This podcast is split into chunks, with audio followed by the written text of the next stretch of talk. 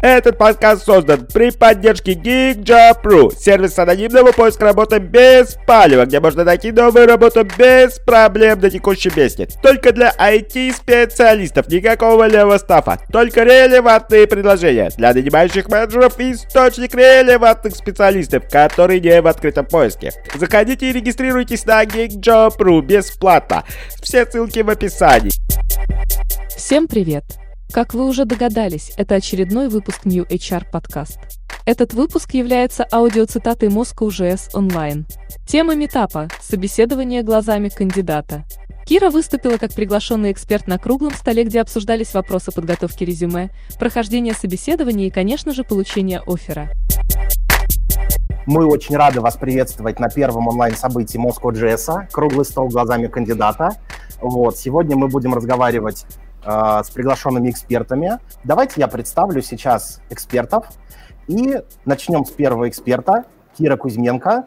Пожалуйста, тебе слово. Всем привет, меня зовут Кира Кузьменко. Паша, спасибо. Я 15 лет в IT-рекрутинге, и расскажу про то, как вас оценивают рекрутеры из кадровых агентств. На примере нашего опыта в New HR, это хантинговое агентство, мы работаем именно в IT. Вот, еще э, я знаю, как оценить ваши резюме работодатели на э, работных сайтах, опять же, на примере нашего сервиса, GeekJob, сервис для поиска работы в IT и очень фокусный такой сервис, именно связанный с IT. Вот, спасибо. Кира, спасибо. Следующее слово я хотел бы с удовольствием предоставить Алексею Охрененко. Леша, тебе слово. А, всем привет, хорошего вечера. Меня зовут Алексей. А, я разработчик Яндекс Музыки. Леша, спасибо. Следующее слово а, я хотел бы предоставить Юлии Дроздик. Юлия, давай. Всем привет, всем хорошего вечера. Ну, собственно, как представил меня Паша, да, меня зовут Юлия. Я представляю, являюсь рекрутмент проект менеджером в направлении IT-подбора. Э, в рекрутменте я 13 лет, чуть меньше, чем как раз Кира.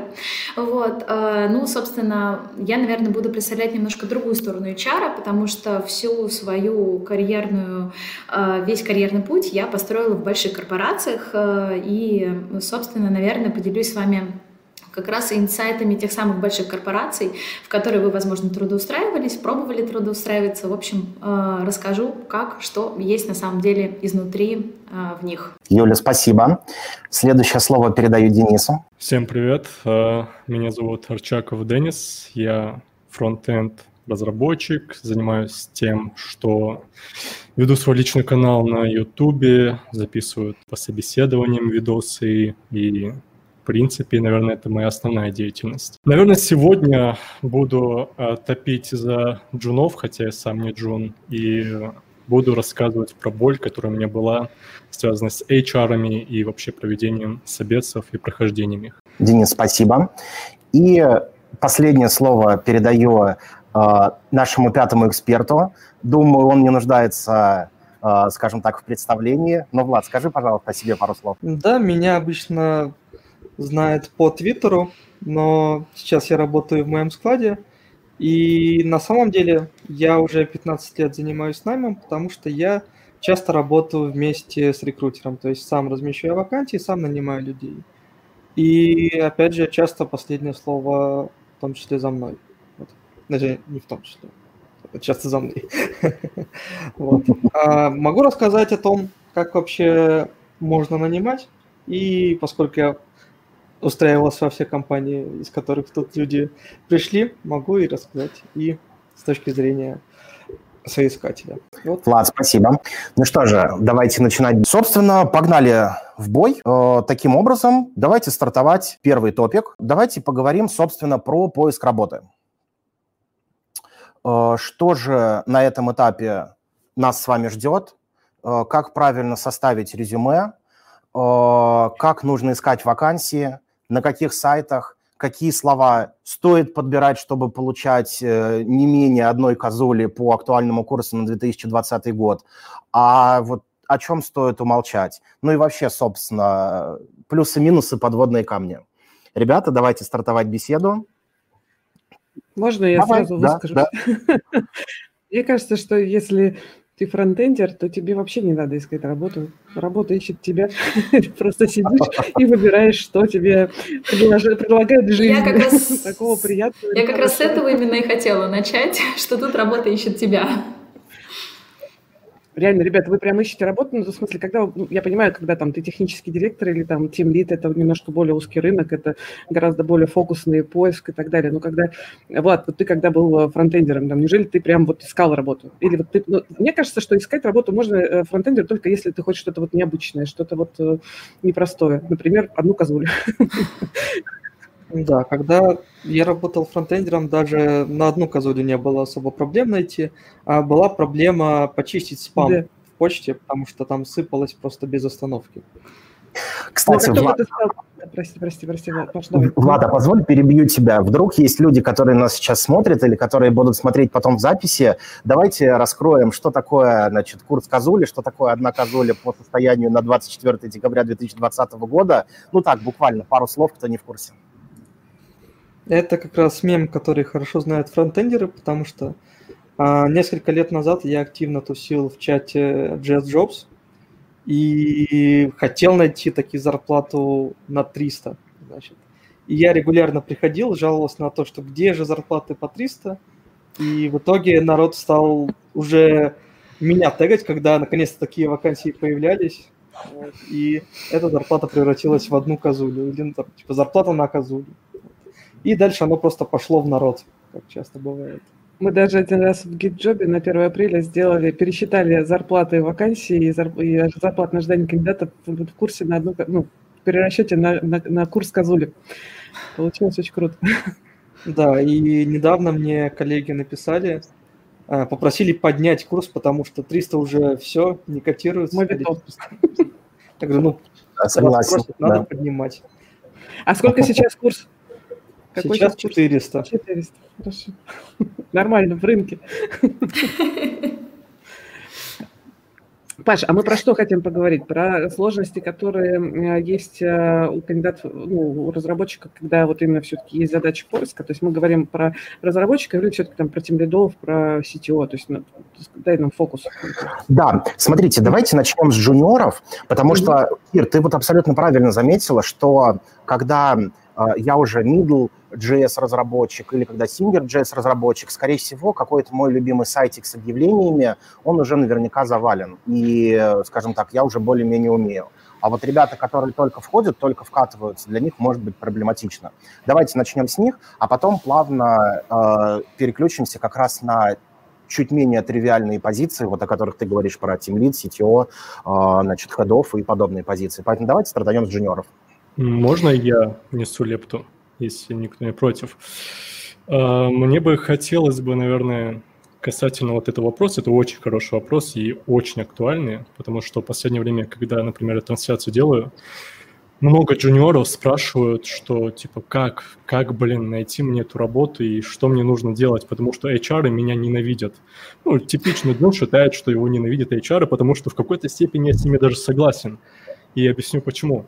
А, я, если никто не знает меня, например, то, в принципе, занимаюсь тем, что э, записываю собесы, которые прохожу по фронтенду, ну и показываю людям, как их, в принципе, проходить. А, и дошло до того, что уже какие-то определенные HR или там тем лиды начали узнавать, типа, говорить, что, а, мы тебя знаем, и давай-ка завершать на этом все. Ну, было так один раз, и просто по голосу уже несколько раз определяли. И такой момент возник, что я решил сделать фейковый резюме. Я подумал, дай-ка попробую стать джуном.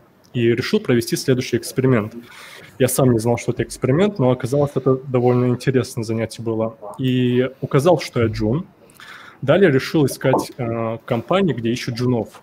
И Наверное, парадокс нашего IT-рынка в том, что джунов, э, мне кажется, все же ненавидят по той причине, что э, указывают вакансию на джуна, но даже не доводят до HR. То есть даже не доводят элементарно до HR и не проверяют, подходишь ты вообще как человек, я не знаю, подходишь ли ты хотя бы как программист. И осознавая этот момент, когда я ни одну вакансию, я, я джуном нашел вакансии больше на медла, нежели на джуна. И осознавая этот момент, понимая, что меня никто не хочет брать джуном, я решил сделать следующий эксперимент. Довольно интересно, кстати, вышел. Я взял, убрал э, из своей вакансии, и это, кстати, лайфхак для всех джунов. Сейчас внимательно слушайте. Я убрал из своей вакансии э, надпись, что я джун.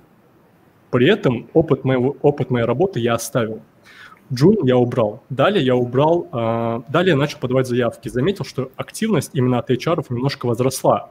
Далее я решил убрать э, свою заработную плату и проверить, как теперь пойдет, если я уберу заработную плату. И к моему большому удивлению, вакансии, которые начали обращаться уже в сами HR и говорить, давай-ка проведем собес, их количество увеличилось.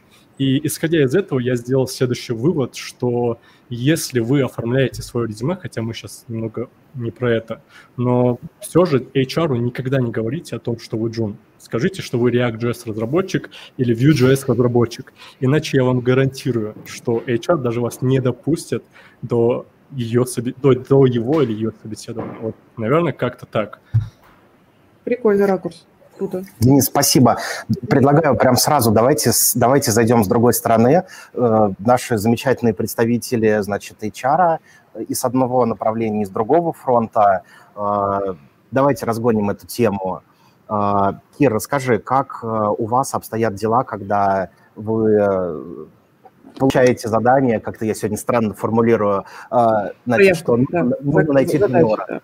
Задача. А, ну, сразу скажу, что мы не работаем с джуниорами, к сожалению, или к счастью, мы все-таки работаем там от обычного уровня там senior и выше, работаем с хантингом, но тем не менее я знаю, как работает э, история с джунами и так далее. Я быстро отзовусь на то, что рассказывал э, Денис, про то, что э, когда публикуется вакансия junior, э, кого бы то ни было, junior data scientist, junior фронтендер, кто угодно, рекрутер получает, скорее всего, ну, примерно 500 откликов в сутки минимум и как бы просто может не дойти до, до вашего отклика. Интересный лайфхак, э, конечно, ты рассказал, прям, ну, возможно, действительно это сработает, потому что тогда э, рекрутер, ну, не, оценивает в комплексно, а не шаблонной серии. А, это Джун, значит, скорее всего, не подойдет. Он вчитывается в резюме и смотрит, что там внутри. Мы делали несколько статей в наш, нашей команды про то, как искать работу, если ты Джун.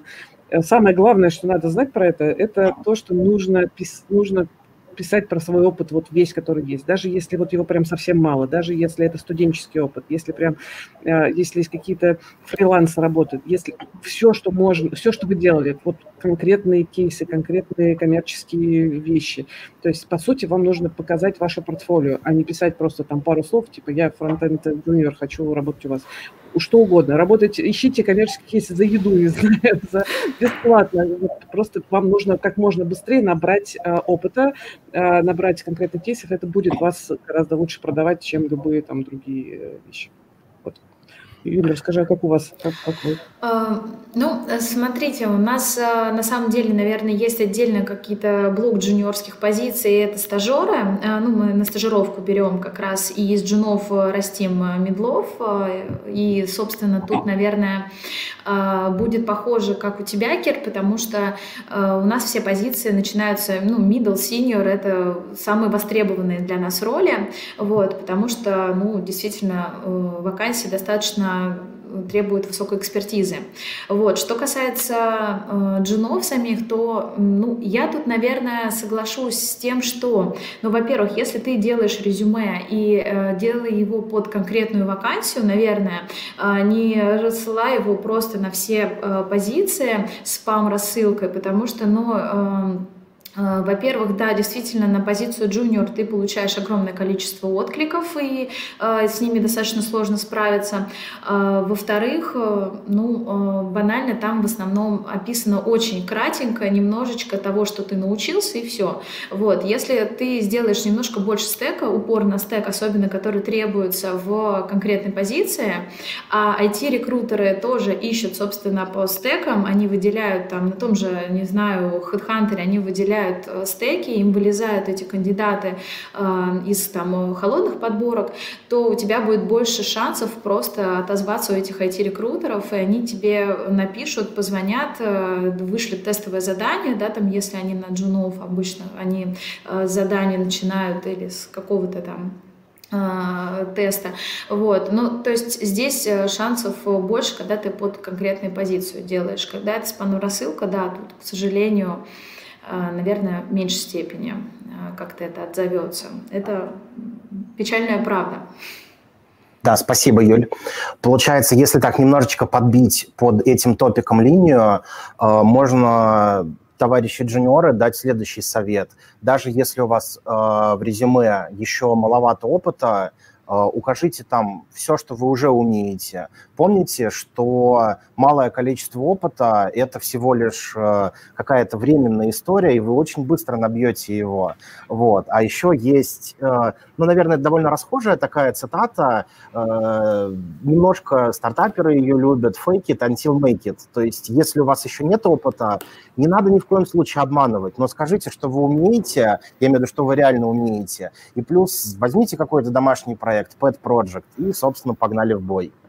Вместо того, вот. чтобы жаловаться, что как бы вот меня никто не берет, а я полгода не могу найти на работу, да за эти полгода уже подходи на фриланс, а, возьми несколько проектов, сделай их ну, и найдешь работу. Честно говоря, это не работает. Расскажи, я... почему? Ну, знаешь почему? Опять же, вот возьмем ту историю с э, Джун э, фейковым резюме. Mm-hmm. Я указывал тоже, вот как ты говоришь, у тебя очень хороший совет. Я указывал э, фриланс. И mm-hmm убедился в том, что HR вообще без разницы, есть я фриланс или нет. И им больше нужен опыт работы именно в команде. Потому что это логично, во-первых. Во-вторых, когда нанимают какого-нибудь кандидата, ну, потенциально нанять, они сразу же задают вопрос. Я заметил, что это все HR mm-hmm. делают. Есть ли у тебя опыт работы в команде? Есть ли у тебя руководитель, который принимает твои мердж-реквесты, и, и вообще как ты с этим приходилось тебе сталкиваться? Если ты хотя бы как-то ответишь неправильно на этот вопрос, то будет как в моей рубрике а, фраза «мы перезвоним». И для того, чтобы, наверное, такого не было, наверное, все же, я не знаю, опять же, я не знаю пока, как решить проблему junior парадокса, назову ее так, но я ну, знаю. давай поделись, было бы хорошо, да. А, отлично, ну, опять же, говорю, как человек, который и сам нанимался таким образом, и сам нанимает. А, вам нужно личное знакомство. А, я размещаю лично все свои вакансии на джунов, лично отбираю всех джунов. А, мои первые работы были по тому же принципу. Я тусовался в разных комьюнити. Там много лет назад это был фрилансеру. Самую первую работу я получил, потому что был активен в онлайн-игре. И если вы показываете там наличие скилла, то вполне можно заинтересовать какого-нибудь из руководителей. Это рабочее решение, оно не годится для массового поиска, а, но если вы активны, если вы молоды, смелые и умелы, то а, можно просто участвовать в каких-нибудь сходках, и вам попадется человек, который действительно ищет. А я здесь прям Плюс а, для тебя да, это тоже выгодно, а, потому что, ну, например, мне интересно нанять человека, с которым я уже общался, даже неформально. Потому что я примерно знаю, как он себя ведет. Может, он шутит смешно, и будет с ним легче начать разговор уже на какие-то технические темы. Или я видел его под проект, или что он может какую-то штуку затащить быстро. Это все сильно уменьшает геморрой на входе. Да, я вот тут немножко, да, я вот тут немножко поспорю с пред, э, со всеми э, ораторами предыдущими. Идея в чем, что у меня есть success story, вот, собственно, как раз-таки про меня, э, устройство на работу после фриланса. То есть, безусловно, для крупных компаний очень интересно, что вы умели работать в команде, знали практики, agile, Scrum, Kanban, ну и прочее, код-ревью, понимали, как это работает. Не для вас это было не в диковинку, это, естественно, любой компании крупной приятно, да, не обучать вас заново всем этим технологиям. Но, к примеру, если ты устраиваешь твоя первая работа, это аутсорс, к примеру, EPAM, Luxoft или прочие компании, то мне наоборот в свое время я устраивался в Exadel, аутсорсинговая компания, и мне как раз-таки сыграло на, на руку, что у меня была работа, опыт работы удаленно как раз-таки, да, то есть именно вот эти навыки общения, там, а, коммуникации онлайн, да, отсутствие живого общения, при этом а, а, умение доводить проект до конца, поэтому Все-таки, да, безусловно, не для каждой компании это подойдет, но это один из способов. То есть фриланс – это вполне себе валидный способ а, найти свое первое место работы. Единственное, учитывайте компанию, да, в которую вы хотите попасть. Если, допустим, хотите попасть в какую-то крупную enterprise, да, там Яндекс, Google, ну вот, и так далее, то, скорее всего, да, э, все-таки опыт работы, интернатура, да, работа в самой компании будет более приятно и полезно. А вот давайте, кстати, расскажем. Я вижу, одним глазом пытаюсь коситься в комментарии. А, собственно, давайте даже выведу на экран. Значит, э, наш зритель нам пишет, ну, собственно, сейчас все видят, э, типичные шаблонные фразы. Ну, come on, мы как раз здесь специально, чтобы набрасывать, поэтому, повторяюсь, не стесняйтесь набрасывать, и в этом самый кайф. Так вот, давайте попробуем рассказать, э, кроме фриланса, кроме pet-проектов, что, э, куда пойти джуну, вот как раз, например, если он хочет пойти в какую-то большую компанию. Я здесь намекаю либо про буткемпы, либо про те самые интернатуры, летние школы. Э, расскажите, пожалуйста, сейчас быстро хочется набросить, честно говоря, Давай. отбросить от рекрутеров в, в, в, в технарей, потому что э, вот э, рекрутеры не нанимают э, э, джунов. Да нифига подобного. Это тим лиды не нанимают джунов, потому что, блин, а что я буду с ним делать? Я сейчас буду в него там полгода, год вкладываться, а потом он уйдет. Это на самом деле проблема огромная рынка в том, что у нас в компаниях очень плохо умеют готовить джунов. Так, чтобы э, с удовольствием набирать, выстраивать, встраивать их в текущие команды, развивать и дальше, собственно, ну, вкладываться в перспективу. И как бы рекрутер здесь, ну, он может говорить, давай, давай, возьмем, мы скоро все помрем, потому что разработчиков нет на рынке, давай начнем работать с женами. Но если тем лишь жестко стоит на своем, говорит, нет, давай мне только медлов сеньоров, тут HR как бы и сделать ничего не может. Расскажите, кстати, вот про ваш опыт, вот у нас сейчас прям же есть ребята, которые нанимают, расскажите про ваш опыт найма джунов, вы на что смотрите? Мне кажется, это будет корректно, ну, по крайней мере, мне будет очень интересно узнать именно ваш фокус фокус? Я могу дать свой пример. А, другое дело, что он не очень релевантный, а, но в качестве анекдота расскажу. А, у меня процесс э, найма джуна был устроен очень просто. Я пишу в Твиттер, говорю, мне нужен человек, который разберется в скале. Неважно, какой у вас опыт, вы должны разобраться в скале. И дальше идет отбор по тому, насколько успешно это получится. И выбирается человек, который а, наиболее активно это делал и у которого получилось. Это девушка, кстати, оказалась. Ни один из парней не прошел неожиданно. Вот. Хотя их было больше в общем количестве откликов. Вот такие дела. Можно я добавлю тогда хороший вопрос по тому, как искать джунов. И месяц назад я искал свою компанию, я как сейчас тем лид работаю, и мы собираем команду очень крутых программистов. И мы, руководство сказало, что нам нужно найти одного медла. Потом я посовещался и решил, почему бы, зачем нанимать одного медла, если можно нанять двух хороших джунов. И задумываясь над этим, я пошел с этой идеей, мне сказали, окей, добро, давай ищи.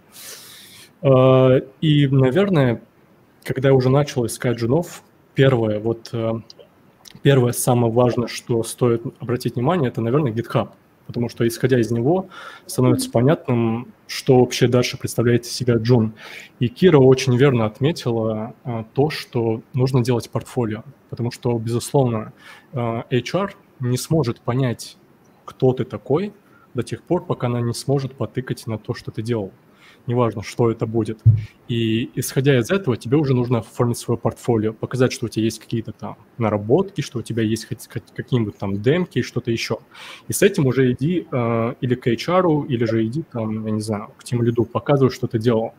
И когда я вижу, что GitHub у человека, ну, не то, что никак не оформлен, у него нет элементарно там каких-то хотя бы проектов, то складывается впечатление, что, вероятнее всего, мне нет смысла даже его собеседовать. Потому что исходя из того, насколько активный человек и насколько активно человек старается э, создать свое портфолио, становится понятным, что это за разработчик. Вот да, думаю... Дэн, спасибо. Слушайте, а давайте переключимся на следующую тему, в смысле в рамках этого же топика. Э, вот про джунов немного поговорили.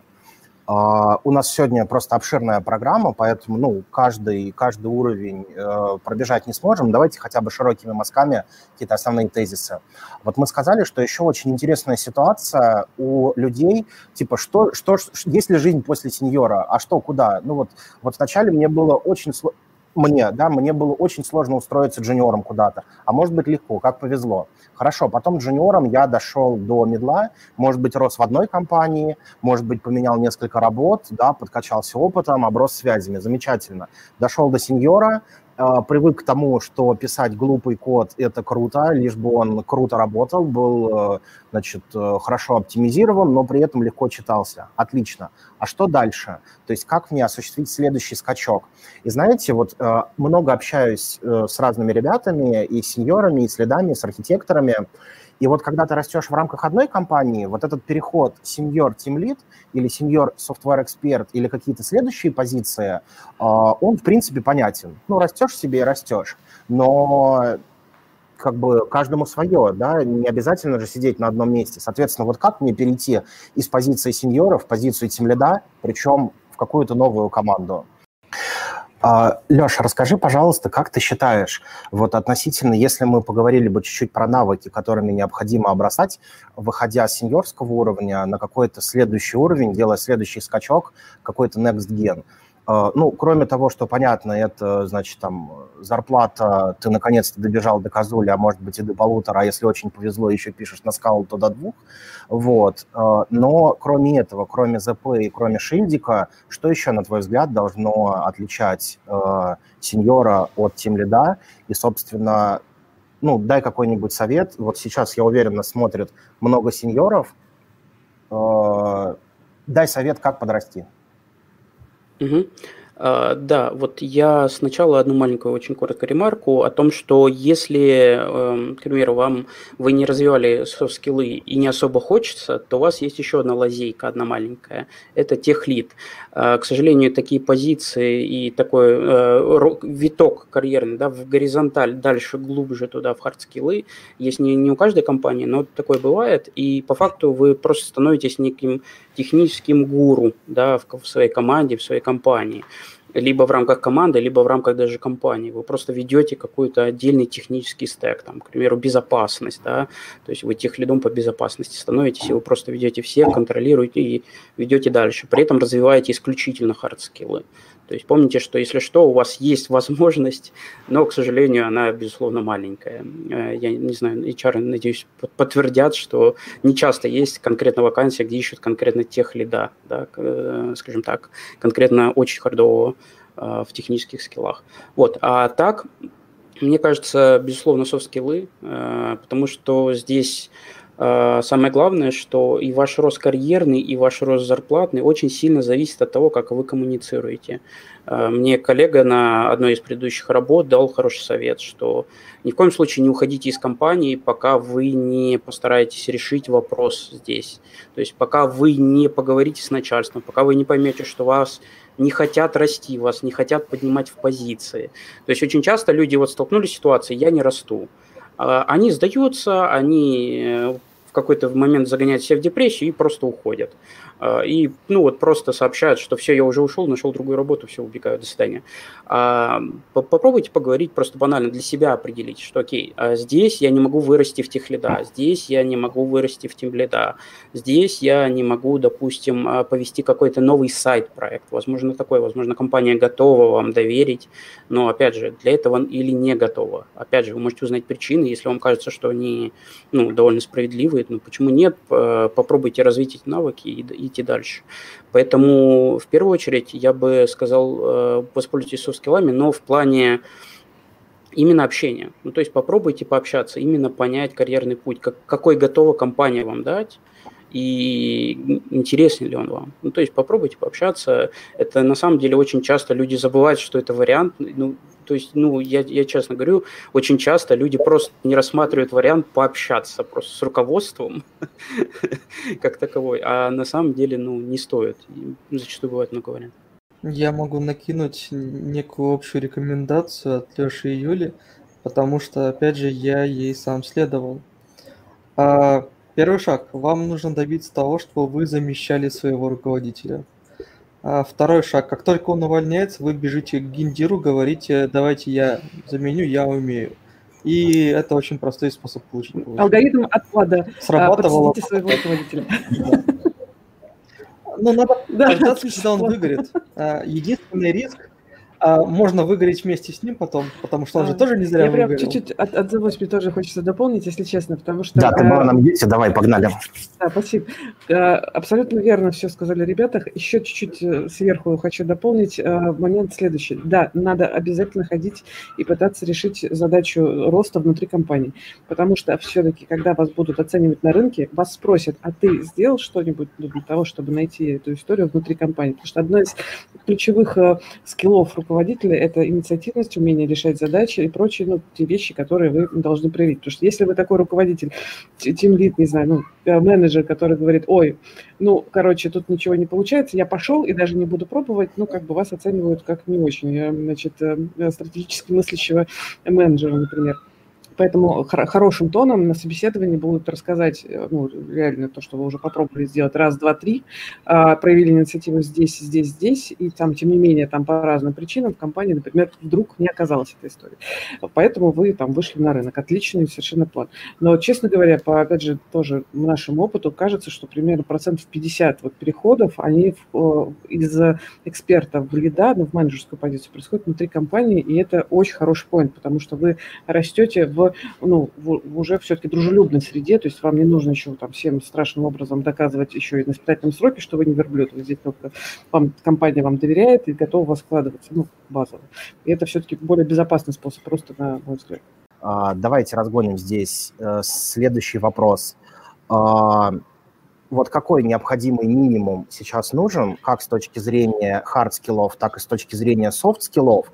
Причем, наверное, в меньшей степени давайте сейчас привяжемся к текущим технологиям, потому что, ну, там в 2020 они одни, я вас уверяю, что в 2022 они чуть-чуть довертятся. То есть computer science никуда не уйдет, а вот э, React, э, значит, версию-то на одно, а на две, а может и на несколько обновит. Э, вот. Э, Дэн, давай с тебя начнем.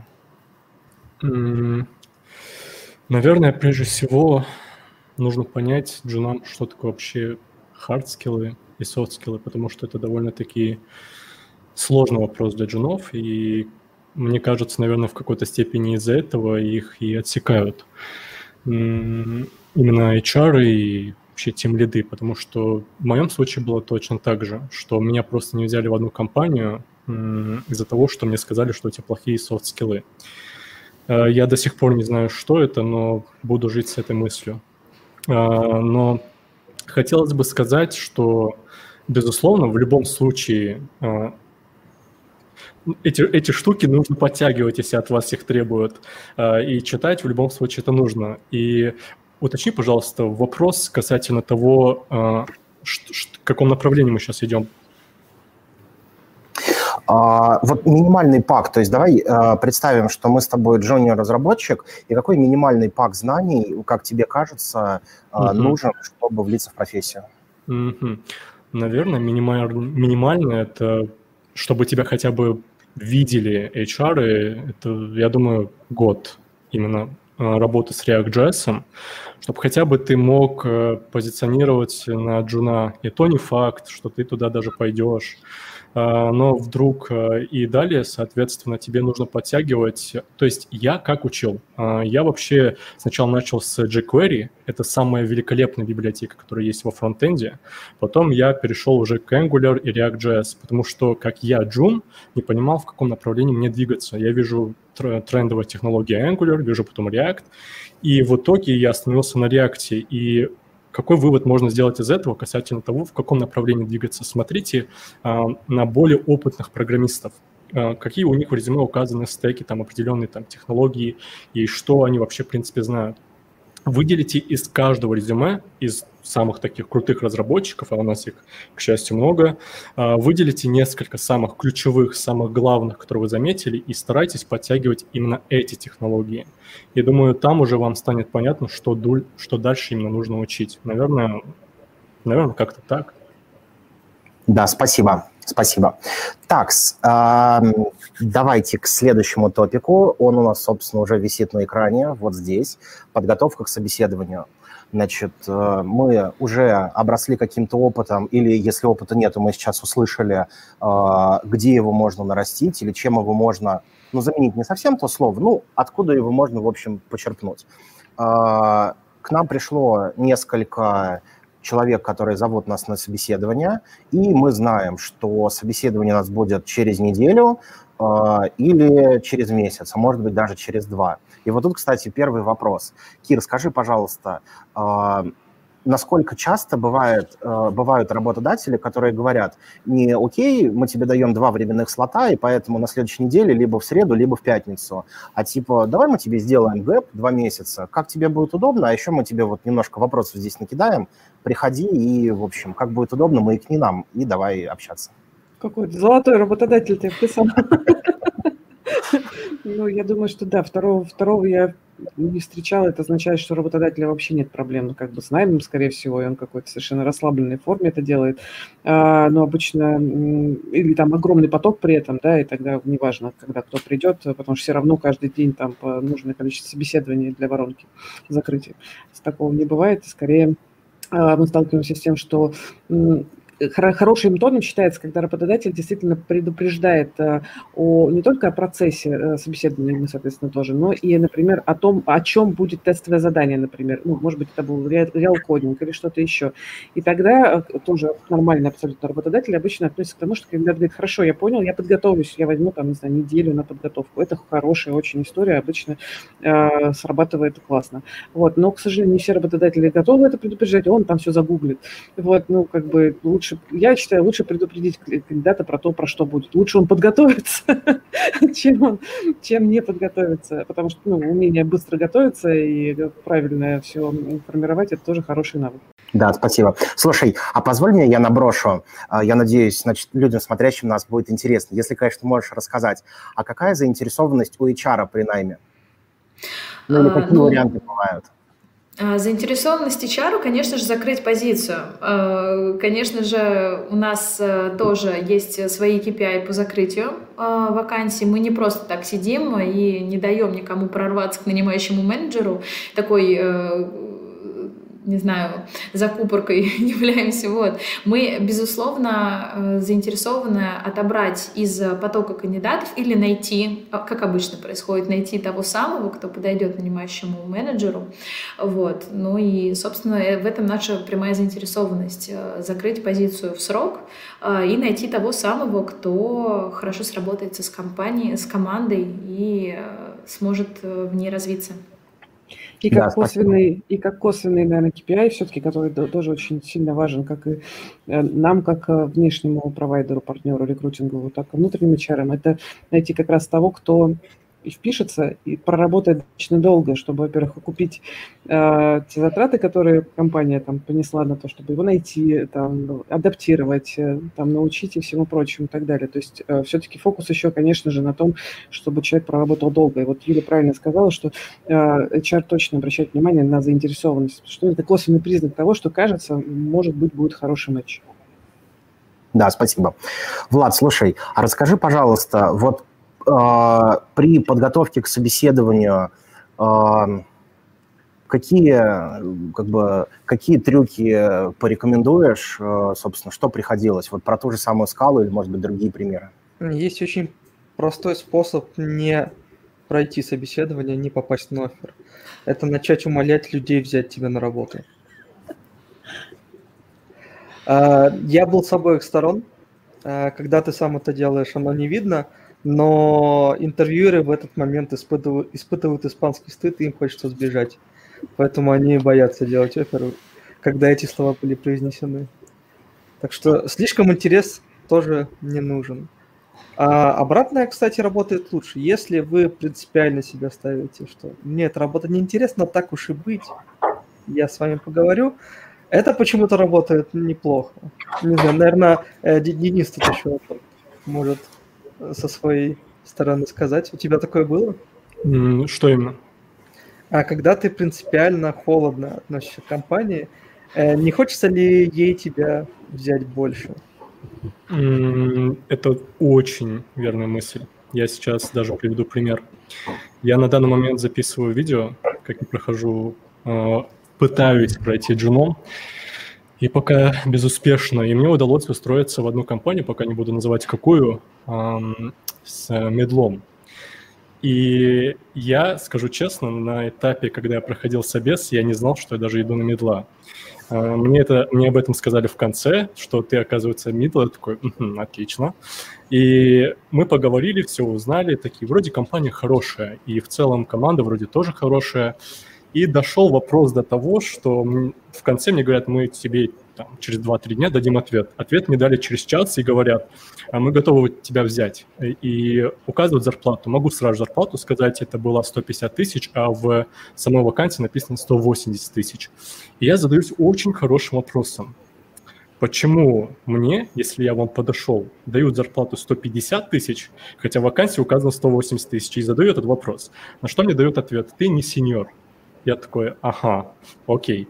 А почему вы это не указали? Ну, и он мне отвечает, извини, пожалуйста, я просто уже сейчас, э, уже ночь, я как-то запутался, давай-ка уточню, говорит, э, так как у тебя опыта мало указано в резюме, мы готовы тебе предложить 150 тысяч. На что я отвечаю, окей, в принципе, я, значит, не дотягиваю до 30 тысяч, до сеньора. И, наверное, я все же посмотрю другие оферы. Э, заранее говорю, что у меня было ноль офферов. И то есть у меня был этот единственный офер, и больше офферов у меня вообще не было. Я говорю, ну, значит, я поищу другие оферы, и есть предложение. На что человек, э, именно project менеджер мне говорит, «А, подожди, говорит, типа, давай-ка мы сначала обсудим, что именно ты хочешь, в каком в смысле хочешь расти нашей компании, и скажи, пожалуйста, какие оферы тебе предлагают. И я просто с помощью функции mass generate сгенерировал две а, разные а, суммы и сказал, что мне предлагают 190 тысяч в одной компании, в другой 2700 долларов, но там хотят, чтобы я был ИП. На что мне сказали, хорошо, ты нам интересен, ты нам подходишь, и давай-ка мы поговорим с командой и тебе дадим ответ. Сегодня мне должны дать ответ, но а, Казуля очень верно отметил. Если вы будете холодно относиться к любым предложениям, неважно, будет ли это отклонение или будет одобрение, я гарантирую вам, что в процентах хотя бы 60 вы заинтересуете эту компанию. Именно тем, что вы уже так отнеслись к ним. Это как с девушками. Класс. Спасибо. спасибо. Да, это было классно, кажется, у Пушкина, да? Денис, спасибо. Леш, скажи, пожалуйста, вот такой вопрос к тебе, а, ну и, конечно, к остальным экспертам. А, вот когда мы готовимся к собеседованию, вот очень часто, я знаю, перед многими ребятами, девчонками встает вопрос – я что-то умею, но как же алгоритмики? Я, значит, э, должен в ночь перед собеседованием проштудировать алгоритмики, э, еще какие-то знания подкачать, все прочее. Вот что бы ты рекомендовал, эм, э, скажем так, на завершающей стадии подготовки к собеседованию? И вообще стоит ли заниматься такой штукой, э, как бы искать те знания, которых на текущий момент в голове нет? Не знаю, из моей практики я, по крайней мере, буду исходить так. Э, Наверное, самым Э, ценным было бы советом, который я, к сожалению, сам не соблюдал, это просто поспать нормально, выспаться, прийти бодрым, свежим, позитивным э, и возможно, и делать вид, что тебе не интересно, но, по крайней мере, быть выспавшимся хотя бы. Вот. Это первая вещь. Вторая вещь, эм, даже те навыки, которые, ну вот вы, допустим, увидели какой-то ответ на вопрос, вы зубрили его за ночь, э, ну, скорее всего, после ответа вашего будут какие-нибудь дополнительные вопросы, да, раз вы знаете тему, о, давай поговорим по ней подробнее. И, ну, то есть, э, безусловно, э, изучать надо, но если есть такая возможность, не стесняйтесь э, говорить, что не знаете, не стесняйтесь спрашивать, чего не хватает. Я единственное, вот э, очень часто люди а, ну, настолько сильно готовятся к собеседованию, потому что считают, что вот одно собеседование в компании, все, один раз в жизни – и все. Если ты прособеседовался неудачно, то все, ты больше в эту компанию никогда в жизни не попадешь. А, я на своем примере сколько, получается, раз пять собеседовался в Яндекс. ну, то есть, э, Ничего страшного, с шестого раза я, вот, собственно говоря, в, в компании. Поэтому, во-первых, не воспринимайте как собеседование, как это единственная ваша последняя попытка, там, да, допустим, попасть в компанию, которая вам нравится. А во-вторых, если все-таки есть время и вы хотите подготовиться, так, тогда я бы советовал ну, не стараться какие-то глубокие темы, а именно покрыть те вопросы по тому стеку, которые интересны. То есть, если людям там интересно знание фреймворка, ну, посмотрите, э, собственно говоря, базовые вопросы. Э, есть на GitHub очень популярный Awesome GitHub, разные репозитории с приставкой Awesome, и там, соответственно, Awesome Interview Questions и еще что-то.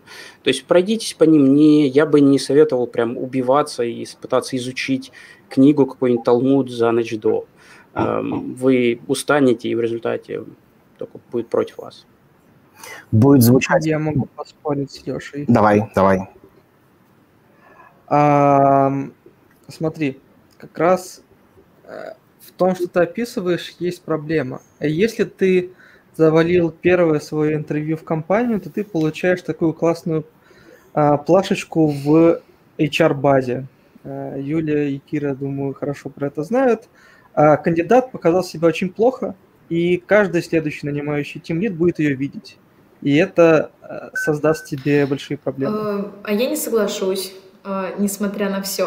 У нас действительно есть база, но мы отмечаем в основном э, только какие-то э, ну, выходящие извне э, вещи, которые произошли на интервью. Мы все понимаем, что кандидаты растут из года в год, у них приобретается опыт, они прорабатывают в других компаниях. Вот. И если он год назад или полгода ходил в одну компанию, мы стараемся э, высылать э, нанимающему менеджеру, там, команде, в основном без комментариев предыдущей команды, чтобы это было ну, скажем так, безапелляционно какие-то вещи, э, без подводных камней, и не было истории рассмотрения, чтобы человек просто с нуля посмотрел, насколько это подходит к, в его команду, насколько этот человек вольется и насколько этот опыт подойдет. Ну, потому что так нечестно. Э, там кто-то решил, что он джун, а другой человек, э, другой нанимающий решит, что он мидл, или он готов будет его дорастить до медла. А, очень круто, когда в компаниях такой подход. Он, правда, есть в некоторых компаниях. Точно знаю, что вот такой подход, как Юля рассказывает, прям огонь. Но, к сожалению, во многих других компаниях бывает по-разному. А, и нанимающие менеджеры бывают, что они как бы действительно в базе, а, так же, как и HR, видят пометки друг друга. И, скажем честно, не все нанимающие менеджеры достаточно экспертны, осознанны для того, чтобы ну, объективно писать фидбэк по кандидатам мы сталкивались с очень разными фидбэками, странными, страшными, не очень корректными, которые действительно ну, могут, ну, я уверена, что могут влиять на восприятие кандидата, если он будет оплавиться в эту компанию через какое-то время. А, там, например, там мы со своей стороны всегда придираемся к таким ну, неадекватным, может быть, суждениям и пытаемся выяснить, что конкретно. Ну, то есть, если ты хочешь поставить, не знаю, а, лычку на человека, что вот он какой-то не такой. Вот объясни, пожалуйста, вот в конкретике, что по хардам не так, да, что, по, что именно по софтам тебе не понравилось, а не просто по софтам не подошел. Давай раз, ну, развернутый фидбэк, тогда из этого можно будет что-то вытащить конкретное. Там человек, не знаю, прошел не выспавшийся, там, букой сидел, не знаю, отвечал на вопросы плохо, но ставить на него метку, что типа он там неадекват, нельзя, ну, правда, потому что человек в стрессе проходит собеседование, он, ну, как бы, может быть, разные истории. Завтра он пройдет собеседование совершенно иначе. Но э, как бы бывает, правда, по-разному. Ну, то есть риск того, что вы наткнетесь на неадекватную метку в базе, э, действительно может быть правдой. Спасибо, Кир. Давайте строить мостик к следующей теме. А, значит, мы поискали работу, немного поготовились, и вот настал день Д, час Ч и все такое прочее, и, собственно, мы на собеседование. Леш, расскажи, вот люди интересуются, а гоняют ли в крупных компаниях, например, в том же Яндексе по математическим знаниям на должность фронтенд разработчика, и я уверен, остальным экспертам тоже есть что добавить.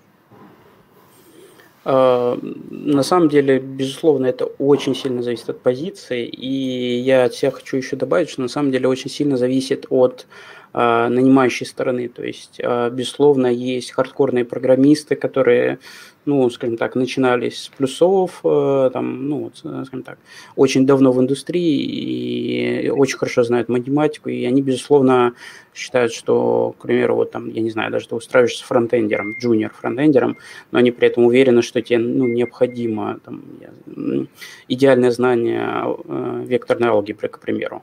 Ну, то есть бывают такие ситуации, они очень, ну, забавные, люди над ними часто смеются, но вы поймите, что э, идеальных собеседований, ну, в принципе, я никогда не видел. То есть люди всегда есть некий survivorship bias. А, один мой знакомый, он, э, э, делая релокацию в Германию, он ходил там по, ой, с, блюкартой, собственно, у него была возможность ходить по многим компаниям, собеседоваться. Он рассказывает просто очень смешно. Он приходит в одну компанию, говорят, у тебя ужасный опыт, ты вообще, я не знаю, как тебя люди нанимали, ну, то есть, ну, это вообще с этим невозможно работать. Он идет в другую компанию, говорят, слушай, да идеально, у тебя как раз тот стек, который нам нужен, а, ты понимаешь те проблемы, у тебя есть опыт в той области, который нам нужен. Он идет в следующую компанию, и знаете, так, чет нечет, чет нечет, собственно говоря, постоянно повторяется. Поэтому э, обязательно имейте в виду, что все-таки есть такой байс у людей, которые вас нанимают, и здесь, ну, просто определитесь для себя. Если вы знаете, например, там, Яндекс часто знаменит тем, что проверяют алгоритмические задачки, ну, задайте себе вопрос вам, хочется попасть в Яндекс, ну, если есть желание, ну, пойдите немножко навстречу, а, подучите эти задачки, возможно, есть какой-то смысл в, в том, что вас спрашивают не отрицайте сразу. Ну, то есть э, часто очень там, я не знаю, карьеры там а, спрашивают, допустим, хардкорные знания CSS, да, к примеру, там, а, какие-то очень специфичные навыки, специфи... Э, понимания спецификации последней. А, и люди говорят, ну, это совсем задачка, которая не нужна, соответственно, это, наверное, ерунда. Ну, просто невозможно на собеседовании давать полноценные задачи, которые отобразят реально, почему эти навыки нужны. Безусловно, все это упрощено, все это у, у, у, утрировано, скажем так, да, вот все эти алгоритмические задачки, они, естественно, доведены до безобразия, до простоты, и в них самих смысла, безусловно, нет. Но э, не отрицайте сразу, что, окей, вот эти вот задачки, раз их спрашивают, значит, а, наверное, люди сами не понимают, зачем ты им нужен. Ну, возможно, есть. Без, ну, разные ситуации бывают разные. Иногда это просто делают, ну, потому что у человека спрашивали их когда-то в свое время, и он считает, что ну надо их спрашивать, иначе нельзя. Survival ещё bias, он, как говорится, есть. Да, спасибо, Леш. Анекдот. Как раз Давай. на эту тему, опять же, на тему того, как делать не надо. После N-собеседования в Яндекс и другие крупные компании я подумал, если так всем нужны харды, значит, я выучу харды настолько, что я просто буду всех уделывать. И, значит, приходит э, следующее интервью в крупную компанию, э, которую все знают, я прихожу туда с четкой целью унизить того, кто меня будет собеседовать, он задает мне вопрос по харду, я говорю, так, вот это, это все понятно, отвечаю ему, а вот знаешь ли ты, и еще начинаем гору спецификаций вываливать, и получаю отказ на тему того, вы слишком хардкорно для нас, мы все-таки искали медла. Вот. Overqualified. Возможно, они подумали, что я просто токсичный. Так что... А вот хотелось бы подвести маленькую линию под словами Леши. А, и, знаете, такая мысль, она не связанная с алгоритмами, она вроде как с одной стороны из жизни, но у нас мы все довольно в IT довольно быстро бежим, все довольно быстро меняется, и много кто устраивается на работу, но также много кому отказывают, ищут новое и все прочее. А, ребята, помните, что особенно те, кто сейчас немножко в таком а, настроении чуть ниже радаров, у кого пошла черная линия и так далее, помните, что если вам в текущем месте отказали, то не считайте, что у вас проблема. Посмотрите немножко ретроспективно, оцените свои знания. Если что-то нужно, подкачайте, вообще никакой проблемы через полгода придите в это же место или придите тут же в другое, и вы там нужны, у вас все будет круто, все здорово. То есть помните, что несмотря на то, что софт-скиллы очень нужны, хард-скиллы очень нужны, помните, что мы все в первую очередь люди, и как бы в этом и есть сам кайф. Вот, а все остальное, мы всему остальному научимся. Ну ладно, это так немножко навеяло. Давайте обратно возвращаться к собеседованиям.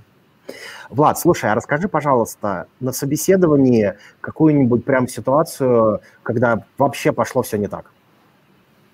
А, у кого, у меня или у нанимающей стороны? Давай про нанимающую сторону. Ну, самая частая проблема нанимающей стороны, что они не понимают, с кем они разговаривают. Э, я даже не говорю, типа, я прихожу в компанию, говорит, мы не слышали про козырю. Нет, речь о том, что они э, нанимают вслепую. То есть не читают резюме, а не пытаются вчитаться, какой был именно опыт. Даже просто, ну, смотрят, типа, фронтендеры или там смотрят бэкендеры, и все. Мы, мы готовы общаться. И худший вариант, когда это выясняется в конце. То есть такие все говорят, вот, классно поговорили, а, а, например, не хочешь ли ты там пойти к нам джуном? Или там не хочешь ли ты пойти к нам вообще на специальности, о которой первый раз слышишь? Вот это прям очень сильно расстраивает, потому что, ну, типа, время там 3-4 часа было потеряно просто пустую. А, всеми. Это куча людей потратили деньги на то, чтобы хорошо провести вечер. Понял. А с другой стороны, когда э, ты собеседовал человека и видел, что, ну, прям что-то не заладилось, э, расскажи опытом, э, расскажи об этом случае, поделись опытом. Э, то есть, когда что-то идет не так, и э, значит, ты видишь там и кандидат в дискомфорте, и вроде как тебе как-то странно, вот, что-нибудь из этой области. Если приходят совсем слабые кандидаты, это сразу видно. Ну, э, Первые разы я просто сильно смущался и думал, блин, надо как-нибудь побыстрее завершить. А сейчас я поступаю просто, я говорю, ну, к сожалению, явно по опыту не подходите. А я сейчас тогда расскажу, что нужно подтянуть, и даю довольно подробную инструкцию, что нужно почитать, там, как вообще проходить э, интервью. Ну, то, то, что на самом деле мы обсуждали, я такую краткую выжимку даю, чтобы человек с одной стороны, не ушел с ощущением того, что вот он два часа распинался, и это было впустую. То есть я стараюсь пользу какую-то нанести. Вот, даю четкий список материалов, вот, типа, что почитать, что там подтянуть. И у людей потом остается положительное впечатление. И, ну, мне потом даже писали, что, типа, да, класс, классное интервью, типа, пофиг, что не взяли, мне понравилось, типа, как вообще общались. Да, кайф, кайф, спасибо. Дэн, слушай, а расскажи, пожалуйста, вот в момент собеседования, в том числе, которое э, выкладываешь на канале, и с личного опыта, который не засвечен на канале, как ты понимаешь, что вот собеседование идет как нужно, и ты вот готов выходить там через две недели или как, как нужно будет, готов дальше с этой компанией иметь дела? Какие звезды должны сойтись, как ты это понимаешь? Mm, наверное, первое, мне должен тимлит понравиться – Э, во-вторых, наверное, зарплата. Э, везде я называю разную зарплату и смотрю, как реагируют. Если среагируют хорошо, значит, я, эта компания мне нравится. Э, касательно того, типа, насколько еще мне может понравиться компания или вообще команда, я, честно говоря, хотя некоторые этого не делают, и говорят, какой смысл, но я обязательно спрашиваю, сколько фронтендеров в моей команде. И если у нас человек, который будет ревьюить мой код. И неважно, кем я себя считаю, джуниором, там, медлом, сеньором. Потому что мне важно, чтобы был человек, который знает больше меня. Если в этой компании нету человека, который знает больше меня, э, скажу честно, для меня не является приоритетом э, именно зарплата, как то, чтобы я рос как программист. И если я вижу, что в этой компании хоть и зарплата хорошая, но нету э, что я не смогу апнуть свои скиллы технические, то, наверное, я больше не пойду в эту компанию. И такие случаи у меня были. Так что я думаю, этот момент. Я, можно, чуть-чуть э, дополню? А, хочу порекомендовать вам, вот, ну, во-первых, очень крутые ребята рассказали кейсы, как это можно оценивать. У вас могут быть свои собственные триггеры, на что вы обращаете внимание. И, и ну, как бы помните, что собеседование – это не то, что как бы вас оценивают под лупой. А собеседование – это такой это диалог. И э, вы точно так же имеете право и задавать вопросы, и оценивать и компанию. И, и если как раз компания токсичная переходит в формат «я тут главный, слушай меня» и все такое, возможно, это тоже триггер. Ну вот, а мой совет еще в том, что даже если вы вдруг не успели там задать вопрос, все-таки, правда, собеседование, стресс, это очевидно, и вы уже, может быть, дошли до финала, и компания даже хочет вам делать офер, но у вас остались вопросы, прям не постесняйтесь, попросите еще один разговор задайте все эти вопросы, просто как вы идете в компанию, вы наверняка хотите там проработать, ну, не один год лучше, а, и лучше вы заранее соберете всю нужную вам информацию для принятия решения. Это имеет смысл делать. Мы очень часто сталкиваемся, что кандидаты не думают про это совсем как опцию и пытаются принять решение, не обладая всей, всей информацией. И мы прям активно предлагаем это делать. Компании обычно всегда на это идут. Это хороший поинт. Да, очень круто, спасибо. Это вот когда я собеседую кандидата, и, там, мы с моими боевыми товарищами собеседуем кандидатов, мы прямо в начале, в начале собеседования говорим, «А, мы сейчас будем одну секцию проведем, тут вот это поспрашиваем, чтобы человек понимал, к чему будет готов. И всегда заостряем внимание, что, смотри, собеседование – это совместный матч. Нам действительно не нужно просто под лупой посмотреть человека, он будет идеальным, а ему потом по итогу у нас не понравится работать. Э, ведь, ну, подавляющее большинство, конечно, есть исключения, как это есть черные риэлторы, также есть черные чары, черные тимлиды, да, но подавляющее большинство все отличные, отличные ребята и ищут человека, чтобы работать вместе в сцепке, и чтобы в конце концов было кайфово, чтобы был рок-н-ролл. Это прям очень точно подмечено. А, кстати, ага. Можно, я извиняюсь, мне разбавить тему немножко в другом направлении? Или давайте продолжим, и я потом могу задать вопрос. Мне Нет, больше давай, к HR. Давай, я больше вот, мне очень хочется к HR задавать вопрос, потому что мы программисты, это круто, но мне, мне интересен опыт HR. То есть я как... У меня есть прекрасная возможность с э, опытными людьми сейчас э, побывать и задать вопрос. Мне вот интересно понять такой момент. Смотрите, я никогда не разговаривал с HR лично, и мне было интересно понять, как вы оцениваете, что я вам не подхожу? Какие для вас самые важные критерии, по которым вы понимаете, этот человек нам не подходит? Ты знаешь, мне кажется, довольно сложно ответить общо, единого алгоритма уже нет, ведь мы всегда работаем, а, отталкиваясь от определенной задачи. Мы редко оцениваем э, человека вообще. Ну, в смысле, вообще человек не подходит, это ну, невозможно. Например, а, по резюме даже по резюме, то есть мы оцениваем человека на конкретную задачу, которая есть у конкретного лида, например, в конкретной ситуации, в конкретной компании, команде, например, э, и так далее. То есть может быть много разных э, моментов, связанных с ну, разными историями. То есть, наверное, может быть, Юль, может быть, ну, я вижу, ты киваешь, ты, наверное, ты, кажется, согласна? Я с тобой, да, я с тобой абсолютно согласна. Тут очень сложно понять, э, ну, просто вот посмотреть на резюме и сказать, ой, все, вообще а не давай подходит. Подумаем, почему не подходит, что вот точно точно не подходит. То есть топ вещи, например, вот всегда объективно. Да, да, да. Вот, вот э, окей, я э, могу точно за себя сказать, что меня напрягает в резюме. Э, в резюме меня напрягают капслоковские выделения каких-то из серии «дайте мне вашу зарплатную вилку, иначе не буду общаться». Или, ну, мы, собственно, Э, ищем человека более-менее управляемого, вот, и готового работать в большой корпорации, вот, поэтому, ну, собственно, мы, и мы смотрим широко, мы не, не можем так позвонить и сказать, вот у нас зарплата, мы смотрим от и до, все, вот, выбирай.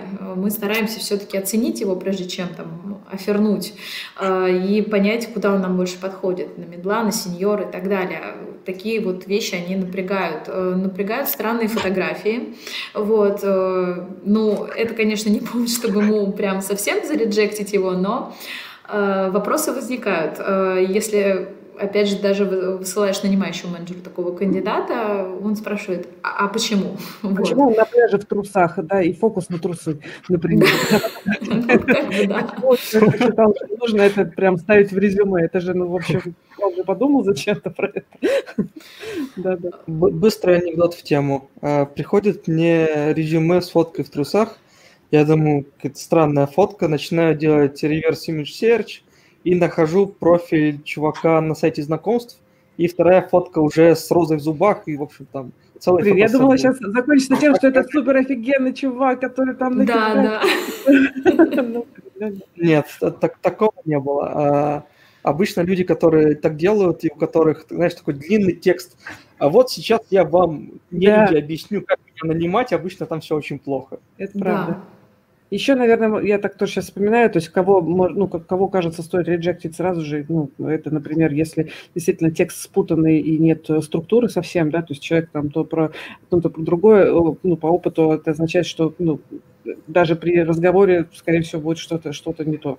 Да, абсолютно. Вот, Влад, спасибо большое, я про это сейчас не вспомнила, но когда человек выкатывает список требований, как с ним надо общаться, это, ну, кажется, примерно всегда не очень ок, потому что, ну, вряд ли компания, редко, когда компания найдет такого, э, ну, захочет такого человека.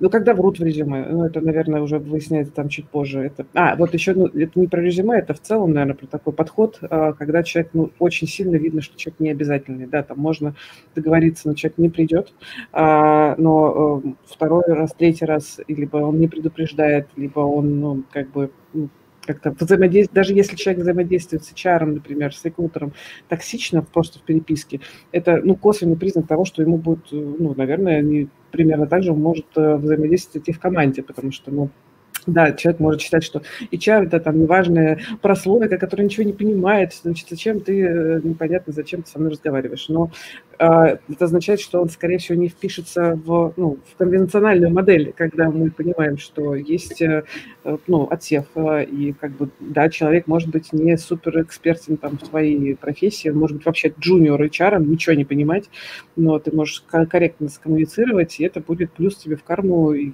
ты будешь защитным как ну, нормальный коммуницирующий человек. А если ты сразу токсичишь, то, возможно, ты также будешь токсичить и в команде, скорее всего. Это тоже повод отсеять. Но это уже скорее про коммуникацию. Дэн, ты, по-моему, задавал вопрос про резюме. Ну, про резюме какие-то объективные, наверное, вещи, вот, которые э, у вас... Ну, а ну, вот я сразу хочу сказать, что вот мы, например, очень редко, в смысле, мы вообще не позволяем себе отсеивать людей по резюме, если там, например, мало написано что-то, или написано что-то вот совсем там не так. Потому что, ну, люди не умеют писать резюме, это факт. Ну, здесь, ну, как бы, никто не учится писать резюме, и за ну, плохо составленным резюме может быть совершенно бриллиантовый э, кандидат, и мы точно скорее рискнем пообщаться, чем нет. Да, с этим уже смирились все, смирились э, HR, рекрутеры, лиды тоже смирились. А мой лучший найм вообще в истории, типа, чувак, который был на голову выше меня, у него было пустое резюме, было написано непонятно что. И если бы... А у нас был просто следом такой разговор. Мы смотрим на это резюме и говорим, блин, звать его или не звать? Какой-то странный. И, в общем, мы в итоге поспорили, ну давай возьмем, раз уж никого нет, и чувак оказался очень крутым. Спасибо. Высветил сейчас на экран, значит, когда мы касались вопросов к HR, нас спрашивают, как мыслить как HR, и такие шуточки за 300, да, чтобы пройти техни... Э, значит, предварительный ассессмент, нужно мыслить как HR, да. А, так, а, смотрите, а, давайте переходить к завершающему на сегодня топику. После собеседования. Собеседование прошло. Может быть, э, сегодня звезды сошлись и было все отлично, а может быть, вообще все пошло не по плану. А, вот. Но, собственно, вот нам приходит фидбэк, а, приходит, давайте пока смоделируем такую ситуацию, приходит фидбэк с отказом. Соответственно, как э, правильно обработать этот отказ в себе, вот, и как э, запросить э, фидбэк, собственно, над чем поработать и так далее. Леш, помоги. Да, как э, человек с опытом получения отказов. Э, в общем, смотрите, э, есть несколько вариантов. Э, ну, смотрите, самый простой способ – это спросить сразу, можно ли получить фидбэк. Если вам ответили, ну, все замечательно, в компании есть такая практика, вы получили фидбэк. Иногда он бывает настолько подробным, вплоть, вплоть до того, что вам объясняют, какие вопросы не так, что можно подучить, даже бывает такое. Вот. Но, к сожалению, не всегда. Иногда компании стараются и вообще не давать фидбэк, к примеру, у них там плохо, плохо э, скажем так, есть плохие практики бывали, там давали фидбэк и получали что там какую-то бурю эмоций, э, поэтому не расстраивайтесь, попробуйте именно, ну вот здесь, я из своей практики, попробуйте с HR, собственно, связаться и попробуйте именно с теми, которые вас нанимали, то есть не пытайтесь, допустим, там, я не знаю, там, если техлит, руководитель, пытаться найти его, у него как-то выжить. А если он вам сразу не дал, возможно, он, ну, скорее всего, не даст уже, если он сразу вот при личном общении не, не оставил какого-то фидбэка. А если кто-то может его... Попробуйте да, через HR. HR да. Я здесь поддерживаю. Да, попросите именно их, а, и они могут а, сами подойти в неформальной обстановке, найти подходящее время, найти подходящее место и получить этот фидбэк. Ну и все-таки я очень призываю совсем не, ну, не, не, не так сильно расстраиваться, если вы все-таки его не получите. К сожалению, бывает очень много нюансов. А, бывает так, что программист не дал HR фидбэк, или HR не смог, забыл, там, или куча вакансий. А, ну, в общем, ситуации бывают разные, не расстраивайтесь ни в коем случае. Это не значит, что вы настолько плохо, что вам стыдно давать такой вот плохой фидбэк о вас, типа что... То есть ситуации бывают разные, они иногда бывают банальные. Да, это правда. Бывает, что у компании там одновременно там нужно 20 человек нанять, и тем лет собеседуют там по 3-4 собеседования в день, и процесс может чуть-чуть сломаться, и просто за следующий день человек уже не вспомнит деталей. И как бы кроме того, что, ну, кажется, нет, ну, а через неделю так тоже, то, точно, ну, правда, может такое случаться. Отличный поинт спрашивать заранее, можно а получить. Есть простое решение, надо по ходу спрашивать. И, кстати, да. То есть, да. если у меня собеседование, я просто в конце говорю, ну, вы скажите, как вообще прошло. Mm-hmm. Типа, если плохо, то ничего страшного, просто хочу узнать, э, на какие вопросы я либо неправильно, либо не очень хорошо ответил, чтобы подтянуть. И люди соглашаются и объясняют, что не так. Просто надо это делать сразу, иначе потом уже будет всем лень. А, кстати, у кого было такое? Проходишь собеседование, и кажется, что, ну, вроде было нормально, но что-то пошло не очень по плану, и уже возвращаешься домой подрастроенный, и через пару дней тебе прилетает фидбэк. Чувак, ты нам подходишь, все классно. У меня был такой кейс, но когда я трудоустраивалась в одну из компаний, э, вот реально я уверена была, что я провалила интервью просто. Я пришла, мне было казалось, что меня размазали по стенке просто. И мне только дошла до дома, и мне прилетает информация о том, что мы будем готовить тебе офер. Спасибо тебе огромное, ты очень крутая. И я просто офигела. А потому приняла? что... Приняла да. Я поработала достаточно большое количество времени в этой компании и очень рада этому. Э, и я потом спросила у этого человека, с кем у меня было финальное интервью, и я сказала, как вообще, почему? Я была уверена, что мне откажут. Э, мне сказали, да, мы, ну, ты не ответила на этот вопрос э, и на, на, на ряд там других вопросов, но мне понравилось твое размышление, как ты размышляешь, в какую сторону, и вот эта широта размышлений, то, что ты не потерялась, несмотря на то, что ты не знала. Это было круто. И очень часто наши нанимающие э, менеджеры, команды, они, э, не получая правильного ответа от э, разработчиков, от ребят, они смотрят в сторону размышления. Вот. И сколько они, скажем так, как они, в какую сторону размышляли, и пришли они в итоге к выводу или нет, насколько они слушали их подсказки, наводящие вопросы. Вот это тоже очень важно. Да, спасибо. Э, и, ну, поскольку, э, собственно, может прийти два варианта, либо да, выходи на работу, либо, ну, нет, к сожалению, нет, ты нам не подходишь, попробуй еще. Вот, чтобы завершить вот эту негативную э, секцию по, после собеседования, последний вопрос.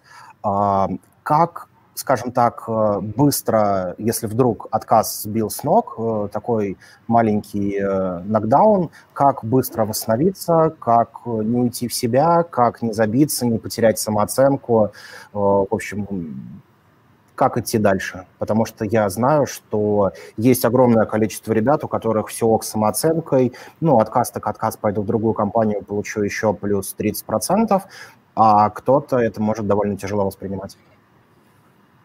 Можно я отвечу? Давай. Я скажу, наверное, так, что если вы хотите, чтобы у вас таких мыслей не было, по крайней мере, это мой рабочий способ, не знаю, как у остальных, я сразу же готовлюсь к тому, что мне откажут.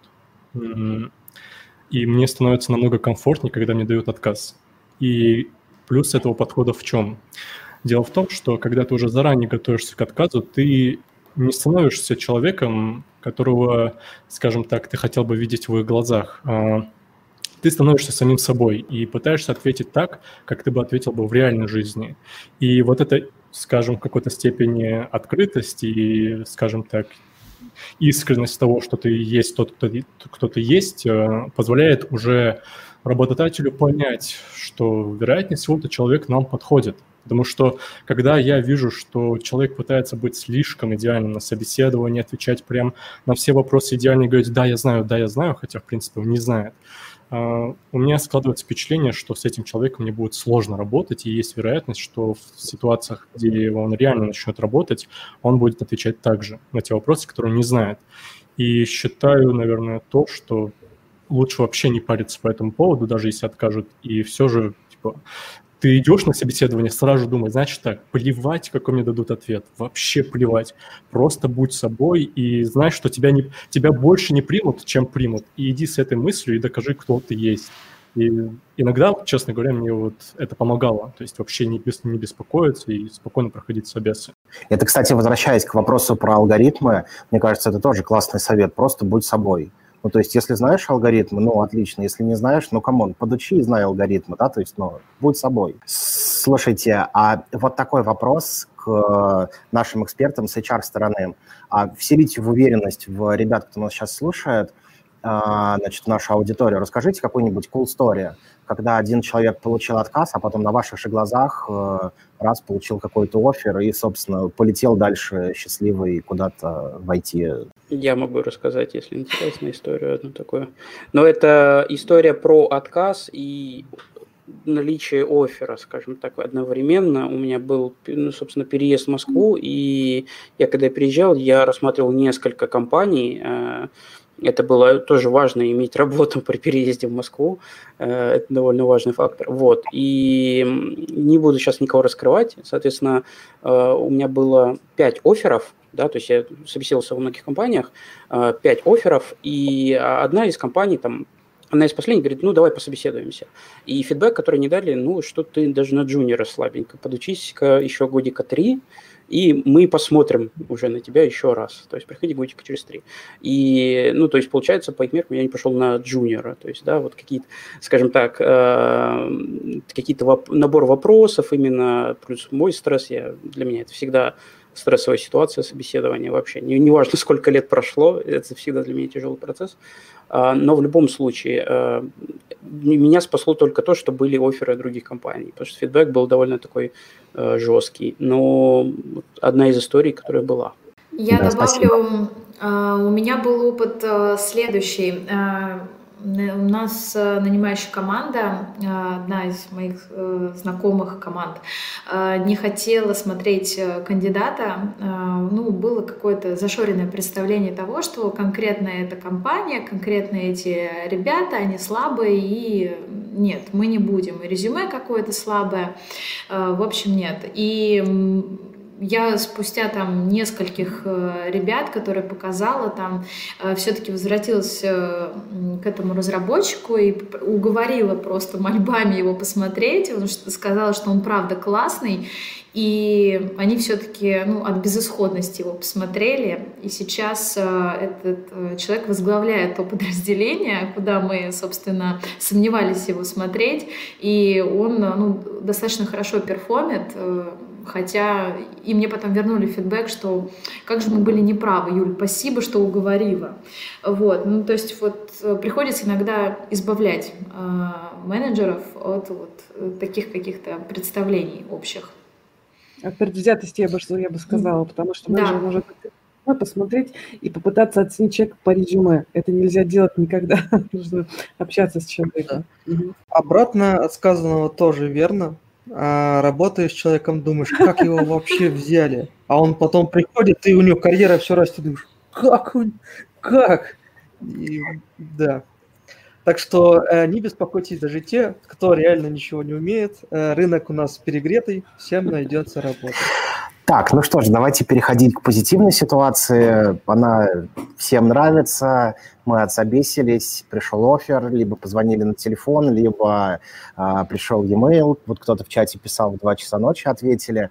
Ну так вот, пришел e-mail, что да, собственно, вы нам подходите, мы вам готовы предложить такой офер. И, собственно, вопрос. А, те, кто еще не дошел до одной козули, Э, собственно, как выторговать ту самую козулю. И вообще, когда мне дали условно, ну, я не знаю, 150 тысяч рублей, э, сколько я могу поторговаться так, чтобы мне не сказали, нет, пока, помогайте разобраться. Либо попросить, да. Ну, тут кому как нравится. А, мой личный лайфхак, не уверен, что он подойдет всем. Я просто сверху называю зарплату в козулю и смотрю на реакцию. Это очень хороший фильтр. Многие начинают отваливаться уже на нем, а те, кто остаются с ними, уже обычно интересно продолжать общение.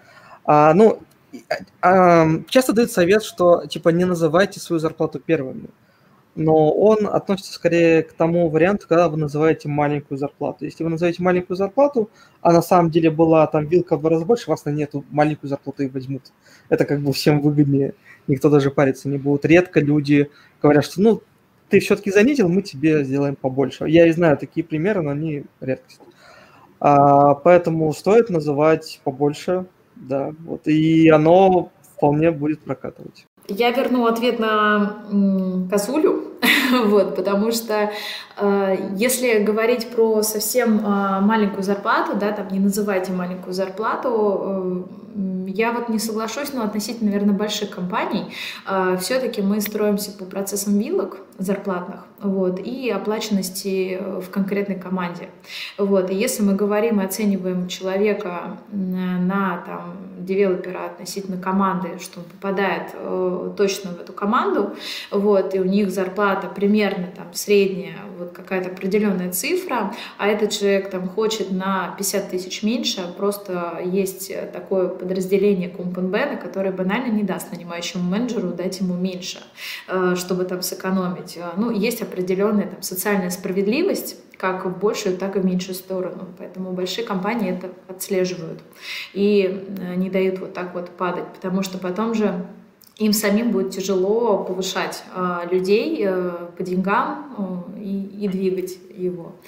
Вот. Ну а как лайфхак, наверное, от себя могу сказать, что э, прибавляйте к своей зарплате, ну как вот торговаться, да, прибавляйте к своей зарплате плюс там сколько-то не знаю, 10-20 рублей из серии и говорите, что ну вот у меня сейчас эта сумма. И дальше, ну, не хотела бы опускаться. Ну, собственно, говорите свой минимум, как э, текущее, что есть у вас. И дальше обсуждайте, смотрите. Я могу с другой стороны зайти по поводу крупных, по, по поводу крупных компаний. А там случается вот еще такая фишка. А, например, открыта вакансия на синера но внезапно находится очень толковый джун. И этот офер могут заблочить, потому что, ну, как бы, открыто же на синера, как ты можешь нанять джуна, у тебя бюджет уже весь посчитан, как бы вакансии открыты, мы не можем нанять, и получаешь отказ, хотя, в общем-то, все хорошо. Какие-то тебе компании попадались. Мы просто меняем ставку с сеньором джуна. Ну ладно. Я бы хотела тоже порассуждать на тему, как можно, например, попросить больше денег. Ну, то есть обычно все-таки там э, компания хочет знать ваши зарплатные ожидания на старте. Действительно, кажется, довольно адекватно воспринимает, что вы хотите денег больше, чем на текущем месте, там, сколько вы сейчас получаете, в принципе, компания так или иначе может узнать по косвенным там, каким-то признакам, возможно, там есть кто-то знакомый в компании или там по рекомендациям, вот, а кажется, что там рост там 10-15% в целом по рынку считается более-менее нормальным. Если, конечно, вы не меняете каждый год э, компании, тогда, скорее всего, это стоп-вещь. Кстати, Денис, ответ на твой вопрос я поняла, что если кандидат часто меняет работы, по полгода или меньше года работает, так три хотя бы места подряд, это скорее прям стоп э, для рекрутера, ну, потому что возможно, и там нормально это не объясняет. Сори, возвращаюсь обратно. Так вот, я как обычно, компании все-таки довольно э, трепетно относятся к ситуации торга, ну, потому что, ну, как бы мы идем в открытую историю, ты хочешь таких денег, мы тебя оцениваем как кандидата, который хочет столько денег. И, соответственно, тогда решаем, готовы мы тебе там брать на эти деньги или все-таки, например, нет, и тогда там объясняем, почему э, так или иначе. Опять же, по нашему опыту, наиболее сенситив к таким вещам, к, торг, к торгам зарубежные компании – там как-то ожидается более такого взрослого подхода, если вот мы называем, э, слышим твои зарплатные ожидания и исходим из этого. Но тем не менее, э, если все-таки есть желание как бы поторговаться в процессе, вам нужно это аргументировать, а не просто говорить, что типа плюс 50 э, тысяч, я ваш как бы нет, тогда придет другая компания, скажет плюс 55 тысяч, и ты пойдешь к ней, что ли? Ну нет. А, хорошо бы аргументировать, исходя из того, значит, какую ценность вы можете принести компании. А можно спросить, э, что я должен сделать, например, чтобы, ну, чтобы, например, э, вырасти в деньгах там через какое-то время. Возможно, а, там есть какие-то еще аргументы. Ну, то есть нужно идти в переговоры, э, основываясь на чем-то. То есть почему вы тогда хотели столько денег, а сейчас больше? Возможно, в процессе собеседования выяснилось какие-то дополнительные вводные. Например, я могу предположить, что тем лид, приходя в компанию на вакансию там тем лида, а, значит, вакансия была какие-то определенные вещи, задачи прописаны на собеседовании, их обсудили, и в какой-то момент выяснилось, что еще огромное непаханное поле и KPI, не знаю, огромный, э, который нужно делать очень срочно, и это не было проговорено в начале, это новое вводное, которое появилось, новая сложность и прочее, можно аргументировать к этому, потому что как бы, другая зона ответственности, больше там задачи и прочие вещи, и я готов в это вписываться, потому что раз, два, три мои компетенции здесь вам помогут, но это будет, э, там, я оцениваю это в более э, дорогие дорогую зарплату.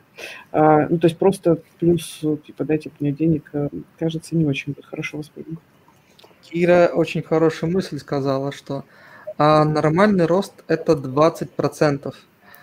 А, у меня был переход с ростом 200%. И если бы я сказал, сколько я до этого получал, то а, мне вряд ли бы такую вилку дали. И я да. в разговоре с HR слышал, что, типа, ну, как вы... То есть, скажем, до, до того, как я говорил, мне отвечали, что, ну, чего так большой рост? Мы так не можем. Честно говорил, что типа получал 100, а теперь хочу 300, да, например, условно. Да-да-да, ну, примерно так. Но это, кстати, хорошая история про то, что как оценить себя на рынке. Это прям, ну, периодически нам приходит ребята, говорят, сколько я стою. Вот у нас бывают кейсы, когда мы, мы очень часто работаем с теми разработчиками, которые там не ищут работу совсем, или ищут очень пассивно. И вот, значит, я там 2-3 года не искал работу, сколько я стою, не знаю. И как бы как меня оценят, да, и в процессе оценки действительно зарплатные ожидания человека могут расти. А, это ну, такое тоже, тоже бывает. И хорошо, опять же, то, что мы часто рекомендуем, ходите иногда все-таки даже по собеседованиям, даже если вы не в активном поиске. Вы так, таким образом поймете, что сейчас вообще оценивает, как рынок оценивает вас, э, куда вам стоит двигаться, нетворк, узнаете, как что в других компаниях происходит. Это, ну, ходить по собеседованиям всегда полезно. Не в смысле прям ходить как на работу, но хотя бы раз в полгода на пару интересных собеседований сходите, а, много пользы с этого получите. А, кстати, вот интересный вопрос. А, прости, говори, да. Да-да, я просто вот буквально одну маленькую ремарку, что помните, что бывают ситуации, когда компании нужно закрыть эту вакансию, ну просто нужно. И вы подходите, то есть вас просветили, вы подходите, и у компании, ну, есть бюджет, ну, заплатить одну, две, три козули.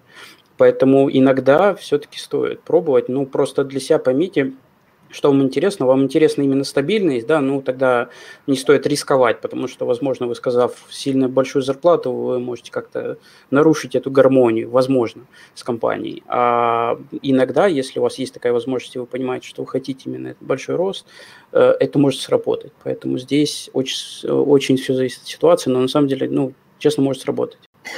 А, хотелось бы подводить черту под этой секцией, потому что у нас еще огромное количество интересных вопросов, но все же вот такой вопрос э, у нас остался. Вот часто говорят, значит, работодатель, мы платим по рынку, или мы платим, значит, там, выше, чем 90% рынка.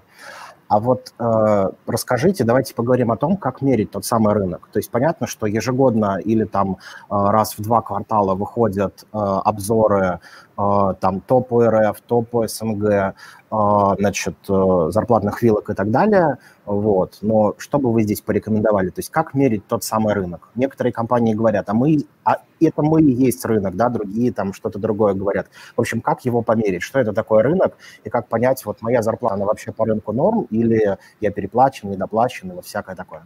Я быстро ворвусь и скажу, что компании, которые говорят, уверен, мы платим выше рынка, в 90% случаев это вообще не делают. В смысле, вообще не в рынке. Это вот прям вот казалось бы, ну как бы э, мы, никогда не верим, когда нам э, компания говорит, мы, у нас все в порядке, у нас все хорошо с зарплатой, мы в рынке всегда платим даже выше рынка. Смотришь, а там сеньора хотят э, за 120, за 150 тысяч нанять, и как бы отличный рынок, идите ищите этот рынок сами. Вот, потому что не бывает сеньорных разработчиков за 150 тысяч рублей примерно никогда. Вот. Э, мы просто иногда, э, ну, иногда мы регулярно где-то раз в год, э, последний раз, раз в полгода делаем зарплатную аналитику для хантинга. Это отдельная такая штука, потому что есть зарплатной аналитики по тому, сколько сейчас зарабатывают люди. Это опросы. Мы ходим, ну, в смысле, рекрутер или кто там, аналитики ходят и прям задают вопросы разработчикам или кандидатам. Есть аналитики, которые данные основываются на данных по вакансиям в работных сайтах кажется, это самая фиговая аналитика, на которую нельзя опираться, потому что, во-первых, ну, опять же, по нашей оценке, около 75% компаний не указывают зарплатную вилку. Соответственно, вы не знаете, сколько там. Оставшиеся 25% указывают какую-то зарплатную вилку, которую они хотят предложить. Но на самом деле, как бы, э, смогут эти, найти, найти людей на эти деньги или нет, большой вопрос. Кажется, что... И вот, ой, Юль, Юль, очень интересно будет реально ваш опыт, потому что, э, ну, как бы, как вы, как крупная компания это делаете? Потому что есть еще история, когда CNB э, эксперты внутри компании меряются, обмениваются информацией, типа, а вот у нас получают столько, а вот у нас получают столько, отлично, мы поменялись данными, мы обогатились. Но одно дело, сколько получают разработчики, а другое дело, сколько они хотят получать при переходе. Это вообще разные цифры. И если компания выстраивает свой бюджет, исходя из текущей как бы зарплаты разработчиков сейчас, они, ну, компания рискует, потому что, ну, они сейчас только получают, а при повышении на 20% это примерно нормальная история по рынку. Поэтому имеет смысл смотреть, ну, фокусироваться на пожеланиях, чем на реалиях. Юля, расскажи, пожалуйста, очень интересный вопрос. Ну, мы, э, безусловно, покупаем обзоры, зарплатные, точнее, CNB покупает эти обзоры, смотрят относительно рынка того, что предлагают другие компании там э, так, такого же уровня. Вот. Вторая история – это инсайты от рекрутеров, от э, тех, кто в полях, и мы, безусловно, когда начинаем поиск, в первые там несколько дней уже понимаем, что опа, а мы не в рынке, и глубоко не в рынке, то есть мы либо давно не пересматривали, либо что-то происходит происходит, э, кто-то начинает э, его перегревать конкретно, и не знаю, по каким-то узким моментам, и мы начинаем подсвечивать э, нашему CNB, там, нашим HR-партнерам, что вот здесь вот мы так легко не закроем этих ребят, потому что сейчас вот проблема, не знаю, вышел кто-то на рынок вот с таким-то проектом и начинает всех перекупать. И чтобы нам конкурировать и удержать вообще банально наших ребят, нам нужно резко их начать пересматривать. Ну, в общем, это такие инсайты, и классно, э, когда вот э, команда работает, HR-команда работает вместе и реагирует оперативно, и начинает что-то делать, вот, и удерживать текущих сотрудников, и, да, начинает гибко подходить к системе зарплатных вилок и офферов. Да, гибкость здесь очень важна, потому что рынок может поменяться невероятным образом. Пришел западный игрок, э, начал устраивать тут э, что-нибудь и просто скупать людей пачками. И э, вилки резко взлетели наверх, хотя люди не стоят этих денег, но как бы, сори, а теперь вот столько. И все. То есть надо мерить себя по рынку. То есть я бы не доверяла бы никогда зарплатной аналитике, вот как в Библии серии. Тут так написано, поэтому вы хотите, должны хотеть столько денег. Полную версию записи вы можете найти на ресурсах сообщества Moscow.js. Все ссылки будут в описании. Этот подкаст создан при поддержке GeekJob.ru, сервис анонимного поиска работы без палева, где можно найти новую работу без проблем на текущем месте. Только для IT-специалистов, никакого левого стафа, только релевантные предложения. Для нанимающих менеджеров источник релевантных специалистов, которые не в открытом поиске. Заходите и регистрируйтесь на GeekJob.ru бесплатно. Все ссылки в описании.